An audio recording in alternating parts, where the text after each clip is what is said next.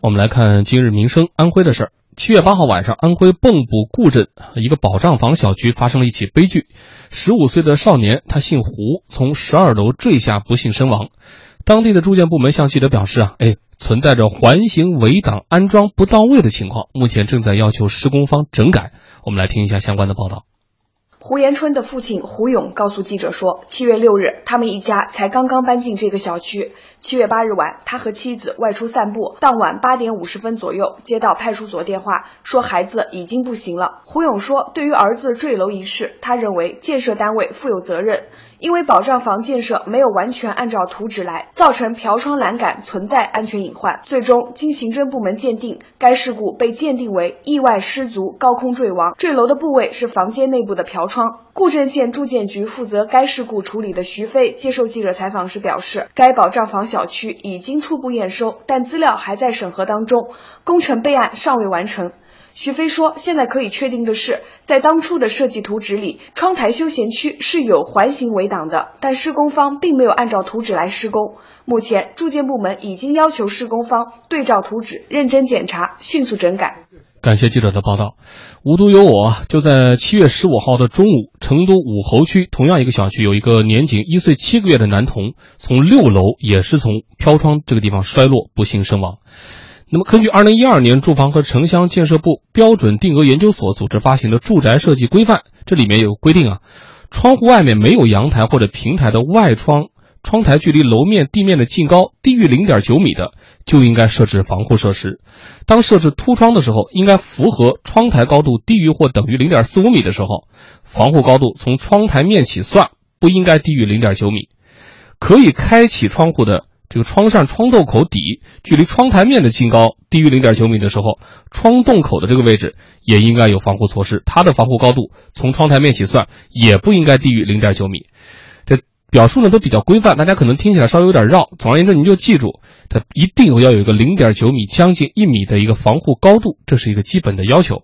那么如果达不到标准怎么办？只要修建的时候符合当年的国家要求，那就是符合规定的。现在活动窗的设计呢，一般都符合零点九米的高度要求，太低了大家也会不舒服。但是现在我们看到，在这起事故当中，这个家属就认为你这个是不是有问题？包括现在这个负责事故处理的相应的工作人员，住建局的工作人员也说，工程备案没有完成，但是在当初的设计图纸里，这个休闲区窗户外面的这个窗台休闲区应该是有环形围挡的。这个事情到底应该怎么来看？我们请出我们的两位观察员吧，白宇。这个其实如果按照现在的这个说法，呃，没有按照图纸施工，这是一个非常清晰的一个问题哈。但是现在我是觉得，呃，第一，我觉得从这个施工方来讲，你是必须要按照相应的规定，要按照图纸来完成的，这个是没有任何可讲的。那么另外一点呢，其实我倒真的是觉得可以给这个住户们啊，要有一些提示，美，但是我们往往说这个带刺儿的玫瑰啊。它有偶尔，它它会扎手啊，而且这种这个对于生命的这个扎一下，那它是不可挽回的。所以我们在享受这个 飘窗给我们带来的这种享受的时候，其实确实是。呃，应该是注意，特别是有的时候，可能在有一些这个新入住的用户，他还会有意的把这个围挡啊，还会拆下去，可能他会觉得会会影响美观，嗯，还会有这样一些操作的行为，所以我觉得这个生命真是不是开玩笑的事儿啊，应该是无论是从施工建筑方，还是从我们自己这个入户这个这个住户的角度来讲，都应该更重视一点。这里面说的是保障房，所以说实话，这里面也牵扯到另外一个问题，就是是不是保障房，相应的就。啊，不不那么靠谱，这是另外一个话题啊。目前没有看到百分之百的证据能证明这个说法，但是这里面确实有这样一个细节。我觉得，如果这个事情要连续的报道的话，也可以再关注这方面相应的情况，看看这个小区还有没有其他的问题哈。再请朱旭老师说说。对，我觉得方亮刚才提到的那一点非常的重要，呃。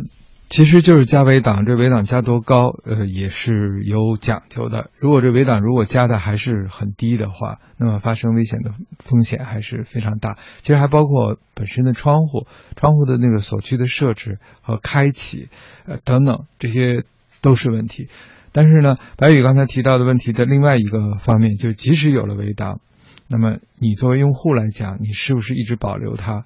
反正我记得零零年我。最后参加那个单位福利分房获得那个房子就是有飘窗的，我上去第一件事情就是把那个围挡给拔掉了，因为我觉得他特别碍事儿，而且非常难看，而且他那个真的不是一个，它是象征性安全，它那个围挡只有大概也就是三十到四十公分高，就完全起不到，就是我觉得它可以挡玻璃，但是它绝对挡不了人。啊，当然这不是我拆掉它理由啊，我是指就会有这种现象发生，而更重要的是家里有小孩的时候，就是我们如何对儿童的呃意外伤害和儿童的安全有更多更多的这种细心和精心的安排。比如今天晚上，我就和一个朋友聊起天来，说起说他有可能要装房子。那原来买的二手房，可能里头是铁质的楼梯，因为是复式的。然后他问我要不要考虑换木楼梯，我说你别的钱可以那个省，但是这个钱一定要花，因为铁质的楼梯无论怎么样，它的硬度就足以让你们家那个一岁多的宝宝的风险就要增加的多得多。哎，就是这么简单的道理。嗯，这是首先是有规范，遵守规范。另外一方面就是不是说有了围挡，或者说他所谓遵守了一个规范、一个宽限的一个底线，大家伙就觉得我一下子就可以把这个安全意识放诸脑后了。另外，刚才特别强调一下保障房，除了说关注一下这个小区其他方面之外，也是想到，就是因为现在啊，保障房它有有的时候带来的这个一些缺失，不仅仅体现在硬性的建筑质量上，包括后期的维护管理上。我们知道一些这个商品房的小区，这个物业啊，从你搬进去入住开始，不管是不是二手房，你说我施工，他是要来看的。这看的过程当中，他是要跟你签订这个协议的。你比如你要动了这个护栏或者什么，哎，那个先生是你自己要动的啊，是你为了装空调，你把这个地方拆掉的啊。这个将来出问题，我是不管的。你你也许可以讲他的出发点是为了推卸责任，但最起码这个过程。给你了一个提醒的一个机会，给了你一个重新去思考、找专业人士去咨询，说，哎，我能不能不拆，或者多加点钱，我既保证安全的同时，也能达到我原来设计的这个效果，这么样一个机会。而这个机会在有一些保障房的时候，往往这个物业服务是欠缺的，这一点也是很致命的。